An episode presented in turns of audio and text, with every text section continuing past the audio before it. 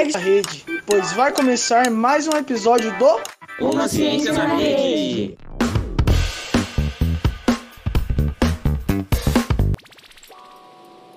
Oi, oi, pessoal. Bom dia, boa tarde, boa noite para todo mundo que está ouvindo a gente agora. Meu nome é Débora, eu sou graduanda do terceiro ano de Ciências Sociais aqui na Unesp Marília. E eu fui voluntária durante um ano do podcast também, Uma Ciência na Rede. E sou hoje integrante do PET de Ciências Sociais, que é o nosso programa de educação tutorial. Oi, gente, tudo bem com vocês? Aqui é a Maria. Eu também sou estudante do terceiro ano de Ciências Sociais na FFC. É, também fiz parte do projeto Uma Ciência na Rede e hoje eu faço parte do PET, Ciências Sociais, e a gente está aqui hoje fazendo essa parceria entre o PET e o Ciência na Rede para gravar esse podcast. Oi, muito prazer, meu nome é Isabela, eu tenho 17 anos, estou no terceiro ano de ensino médio. Olá, gente, meu nome é Daniel, tenho 17 anos, estou no terceiro ano da, da escola, né, do ensino médio da Escola Baltazar e faço parte do podcast Uma Ciência na Rede. Pessoal, como a Maria acabou de falar, né, o episódio de hoje ele é um pouco diferente, que ele vai ser uma parceria do Uma Ciência na Rede com PET de Ciências Sociais. E essa ideia ela surgiu com o objetivo de aproximar o grupo das escolas de Marília. Né? Como uma ciência na rede já desenvolve esse vínculo com a escola Baltazar, a gente achou que seria legal até para fortalecer dentro da universidade os projetos que a gente desenvolve. Aí eu queria ouvir um pouco da Isabela e do Daniel, né? Por que, que eles acham é, importante a discussão desse tema? Qual eles acham que é a relevância de se discutir política na atualidade?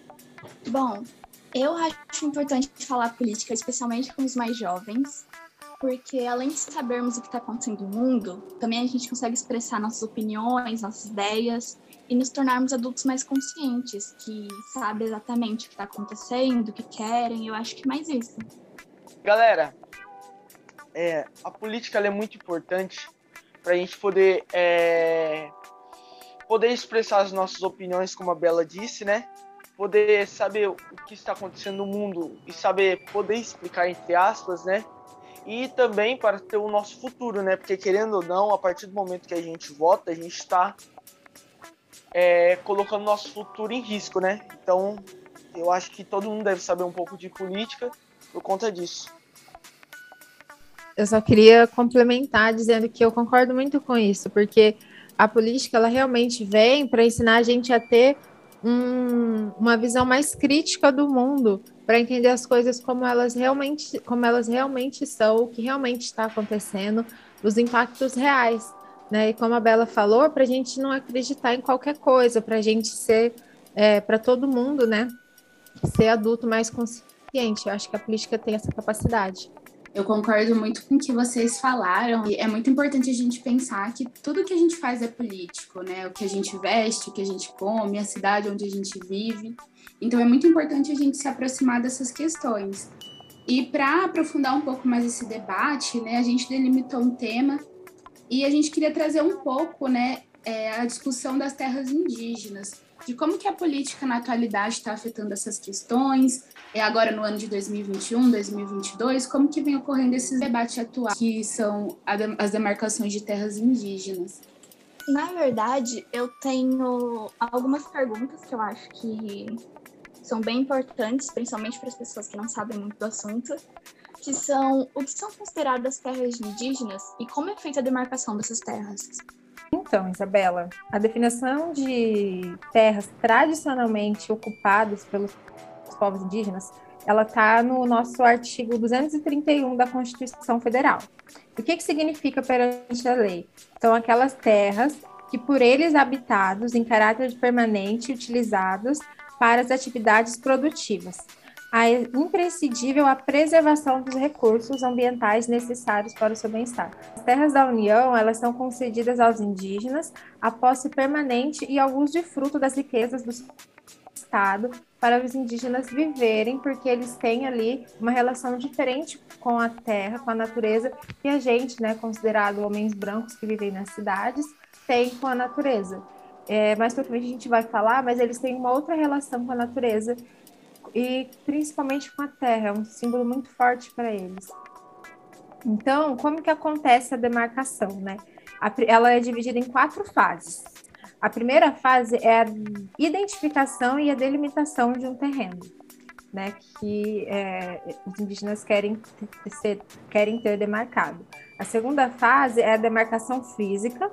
A terceira fase é a homologação da terra, que é uma parte mais burocrática. E a quarta fase é um registro das terras indígenas, é, onde fica confirmada a demarcação. E só uma coisa, né? A, a terra ela já está livre para posse a partir da terceira fase, do momento da homologação. Não sei se eu respondi sua pergunta muito bem. Ah, eu entendi. Você tinha me dito que as terras são. É, tipo, tem uma importância a mais, né? Não só, tipo, a importância que nós temos com as nossas terras, e sim alguma a mais. Pode me explicar um pouco mais sobre isso? Então, Isabela, é... o primeiro ponto, né? Como, o que, que a Terra serve para eles, né? Serve assim, é a relação deles. Primeira coisa é para viver. Isso é muito abstrato, é para tudo, mas é muito literal também.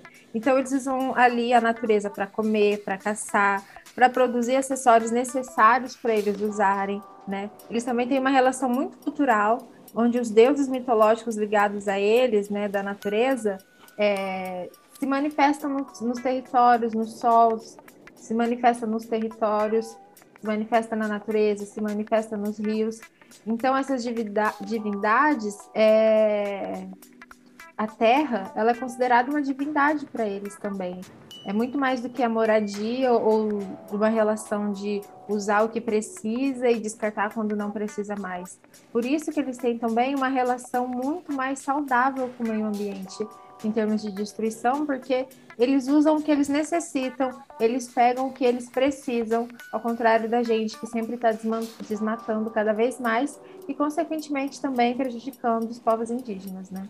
Entendi. E existe. Opa, pode falar. Não, desculpa. É, eu só queria complementar um pouco do que a Maria falou. É, quando você perguntou né, do processo de demarcação, é muito importante a gente dizer que esse processo ele é um processo burocrático que ele leva tempo e que todas as pessoas que se encontram nesses territórios reivindicados que já possuem terras já estão fixados naquele território, eles são reassentados em outros locais para que essa demarcação seja feita. E eu queria só puxar uma brechinha é, que não só para os povos indígenas, mas para a gente também esse território é fundamental, é, que no artigo 225 da Constituição também fala que todos têm direito ao meio ambiente ecologicamente equilibrado, é, bem como uso comum do povo. E a gente precisa ressaltar que esses territórios indígenas demarcados, eles são territórios que são preservados ecologicamente. Então, também garante para a gente não indígena um meio ambiente equilibrado, é, garante também a preservação das nossas florestas, dos nossos ecossistemas, da biodiversidade. Então, acho que isso acaba se estendendo também, não só para eles, mas para nós. Ah, sim. E existe algo que a gente pode fazer para ajudar nessa questão? Algo que a gente possa, mesmo que tipo não faça tanta diferença, mas que ajude pelo menos um pouco? É, eu acho que nessa questão social, assim como todas as outras, eu acho que a postura é de um posicionamento que a gente tem que ter, né? E de enfrentamento a essas políticas hostis, como é o desmatamento no Brasil que está acontecendo, que vem aumentando muito nos últimos anos, que foi notícia internacional mês passado, né? A nossa Amazônia, o nosso Pantanal pegando fogo. Então, eu acho que a primeira coisa é entender é, como a gente pode se posicionar no micro e no macro. Eu acho que no macro, né, de uma forma mais geral, pensando em organizações políticas, porque a gente ainda está falando de política, porque política é a forma como a gente se organiza, organiza a sociedade perante a lei, perante o Estado e tudo mais. Então, eu acho que é, cobrar dos nossos governantes é que eles atendam essas demandas. E muito importante, é um ano de eleição, então quais são os políticos que estão comprometidos em preservar o meio ambiente? Quais são os políticos que já, que já fizeram projetos nesse aspecto? Eu acho que é muito importante a gente começar por aí, né? E por uma questão mais individual, eu acho que também assim é que a gente pode ir refletindo cada vez mais é começar a entender também os indígenas como pessoas, porque eh, depois eu vou falar mais para frente, mas é, com o processo da colonização no Brasil, foi tirado eles a condição de humanos. Então, às vezes as pessoas falam, ah, é, Deus criou o homem e criou o índio. Né? Índio por si já é uma palavra é, um pouco é, bastante problemática, né? Bastante é, preconceituosa. Mas falam assim, né? Deus criou o homem, Deus criou o índio, como se os indígenas não fossem pessoas. Então, é começar a enxergar essas pessoas como pessoas mesmo e ouvir é, o que elas têm a dizer trazer para perto e entender o que elas estão querendo dizer. A melhor maneira de você querer entender o que uma pessoa precisa é começar a ouvir ela, né? Então eu acho muito importante isso. E hoje a internet, ela possibilita muito a gente fazer essas conexões. A gente consegue conhecer pessoas do outro lado do estado, do outro lado da rua e do outro lado do país. Então eu acho que isso é um bom passo, né? Buscar essas referências para a gente estar tá se atualizando é, em diversas plataformas entender também é o que ocorre no cenário é, brasileiro, né? Por exemplo, é, em relação à Covid-19, onde os indígenas foram muito mais afetados pela pandemia. É, e aí tem algumas ONGs também que a gente pode estar tentando apoiar, como a, a ONG APIB, a Articulação dos Povos Indígenas, para fazer doações, né? Também acho importante essa ajuda financeira, mas também projetos sociais, é, enfim. Eu gostaria só de falar nessa questão da gente poder contribuir. O projeto Carbono Suruí, que é, são liderados pela Chayo Almer Suruí, que os povos indígenas mesmo projetam para os territórios onde eles vivem e que contribuem também economicamente com o país. Então, acho que é bem legal, assim, acompanhar essas propostas. E você, Daniel, o que, que você acha desse tema? O que, que você pensa? É, bom, vocês tinham me perguntado, né, sobre é o que eu acho. E assim, é que nem vocês falaram mesmo. Aquelas, essas terras são muito importantes, né? A gente não pode simplesmente tirar as terras. É, as terras para eles representam, como vocês dizem, é, é sagrada, né? Tem é, toda uma parte é, ancestral e tudo mais que varia das suas terras, né? E eu acho que é muito importante, né, fazer esse debate para ter cada um uma opinião sobre isso, né?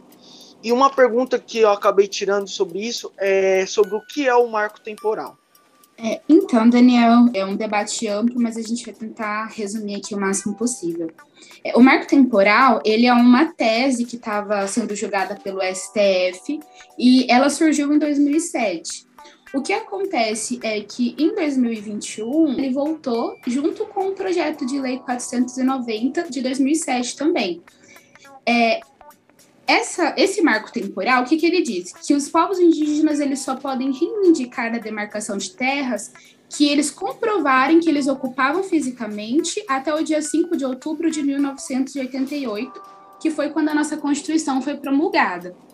Em 2021, a gente volta com essa discussão por causa da terra Ibirama Laclanô, de Santa Catarina, que é uma terra indígena que está em processo de demarcação, que é ocupada por, principalmente por três povos, né, que são os Xoclen, os Caigangue e os Guarani. O que, que acontece então? A gente tem esse processo de demarcação de terra, onde os indígenas eles reivindicam a demarcação desse território. Em contraposição, o governo de Santa Catarina que não é, agiliza isso, ele está paralisado já há um bom tempo. E tem toda uma questão de uma usina que foi construída no local, é, da perca da biodiversidade mesmo, que é relatado pelos próprios moradores. E o STF, ele deu para esse caso da terra Ribeira Malaconô o caso de repercussão geral, ou seja, o que for decidido sobre essa terra vai ser decidido para todas as outras demarcações que vierem após ela também. É, aí eu só queria colocar um pouco né, de quem que é contra e quem é favorável a essa PL. É, a PL ela vai alterar o estatuto do indígena, ou seja, as terras indígenas elas só vão poder ser demarcadas através de leis. Outra coisa, você tem os produtores rurais, você tem o próprio presidente, né, que desde 2019 tem paralisado essas demarcações, é, e você tem todo um setor financeiro ligado à, à agropecuária que é favorável a esse projeto de lei, alegando a proteção da propriedade privada. Em contraponto a eles, existem grandes líderes do agronegócio que dizem que a gente não precisa invadir terra indígena para que o país é, movimente sua economia, né? E que a preservação dessas terras é importante. Do outro lado, você tem os contrários a essa PL, que seriam os povos indígenas e as entidades que representam eles. Aí eles trazem alguns motivos do porquê essa PL seria ruim. É, o primeiro, é, as etnias elas foram expulsas das suas terras. Então, o processo de colonização gerou uma movimentação forçada, uma migração forçada desses povos. É, segundo, as terras indígenas elas são vinculadas à Constituição, ou seja, toda a terra demarcada é patrimônio da nação brasileira, do nosso, do nosso país. E isso gera né, a preservação ambiental e outras questões. E terceiro, não existe na Constituição Federal um requisito para se caracterizar um marco temporal. Porque a nossa Constituição, como a Maria falou no começo, ela diz que é direito dos povos indígenas todo aquele território que eles ocupam. Aí, como que a gente julga um marco temporal para um direito que é anterior até pró o próprio Estado brasileiro? Esses povos eles já estavam aqui antes das nossas leis e antes é, da nossa política, né, como eu posso dizer. Então, como dizer que esse direito ele só pode ser reivindicado a partir de 5 de outubro de 1988, sendo que é um direito originário e ancestral? Então, seria mais ou menos esses debates. Entendi, Débora. É, e, Débora, uma coisa que eu também andei dando uma pesquisada e que eu fiquei um pouco em dúvida é sobre o que é o PL 490 a 2007. Então, Daniel, muito importante a sua pergunta, né? É, o que é um PL, primeiramente? Né? O PL é um projeto de lei. No caso, esse seria o 490 2007. A discussão dele é bem ampla, assim, eu acho que até pela linguagem jurídica eu tive dificuldade em compreender tudo que ele diz, mas eu peguei alguns pontos que eu achei interessante.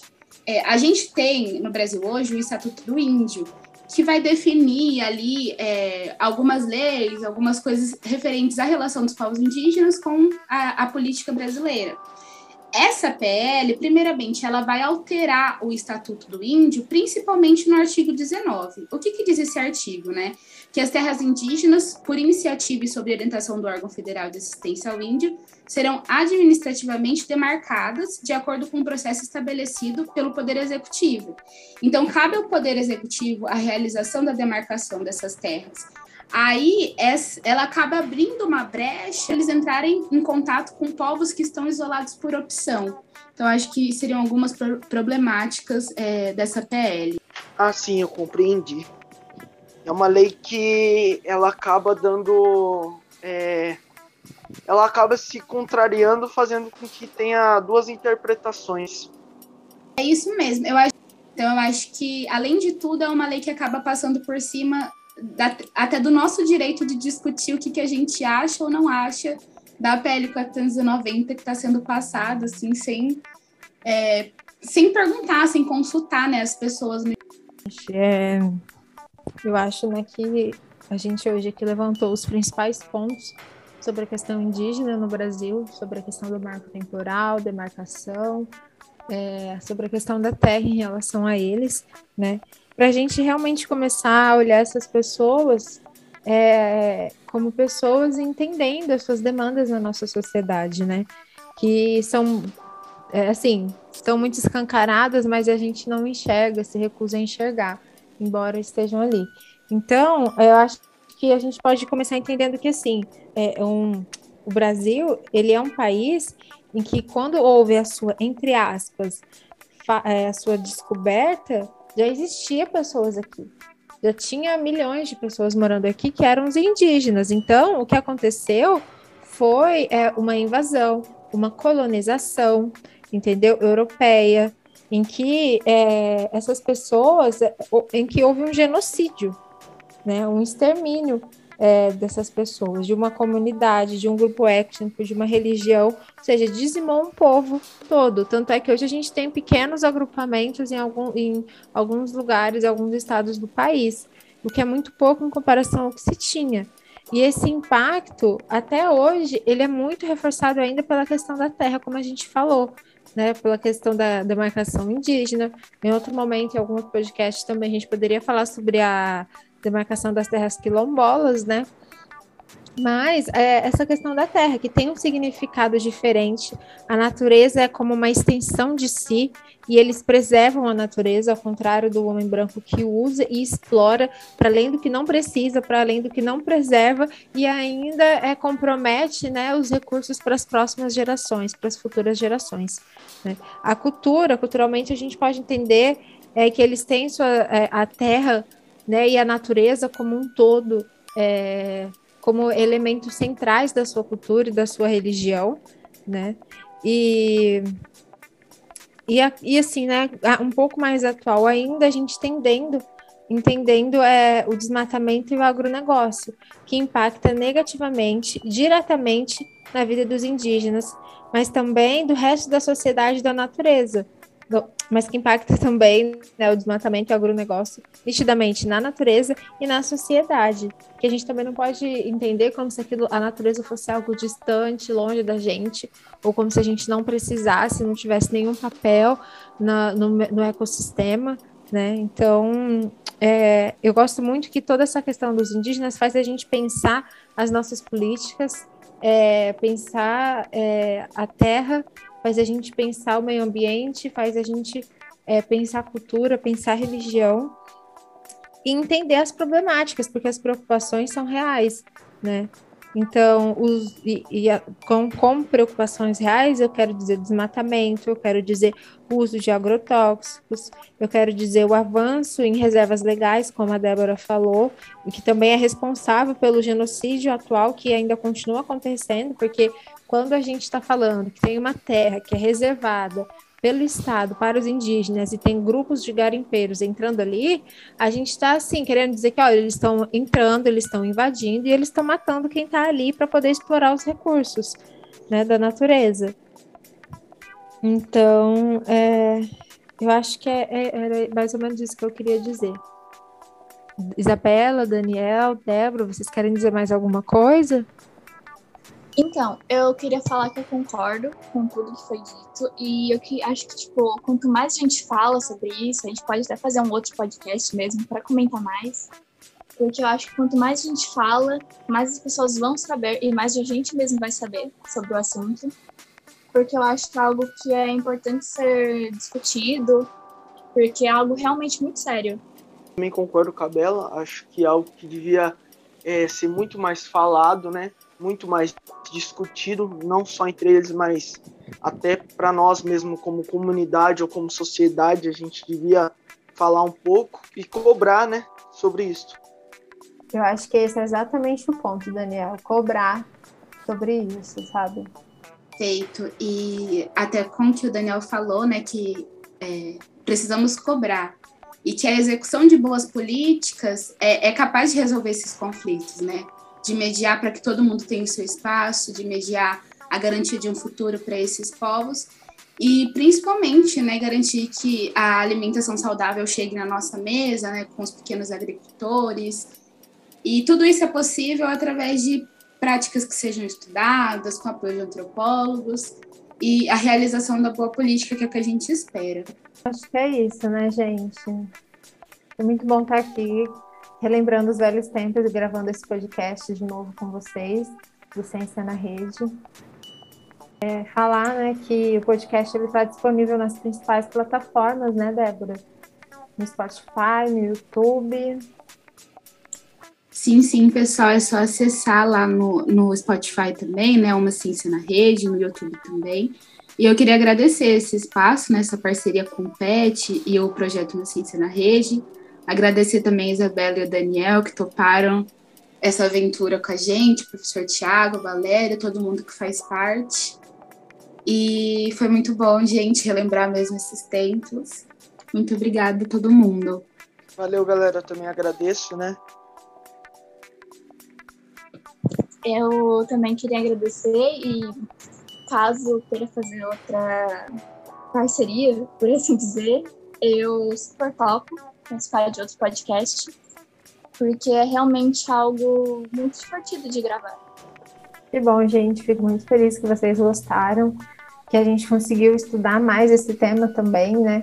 A gente está desenvolvendo uma outra forma de a gente conseguir estudar, né, sobre, a, sobre assuntos é, da área da sociologia. E para quem está ouvindo a gente, né, não esquece também de seguir as nossas redes sociais, Uma Ciência na Rede. E até o próximo podcast, galera. Tchau, tchau. Até a próxima, Tchau, tchau, pessoal. galera. Tchau.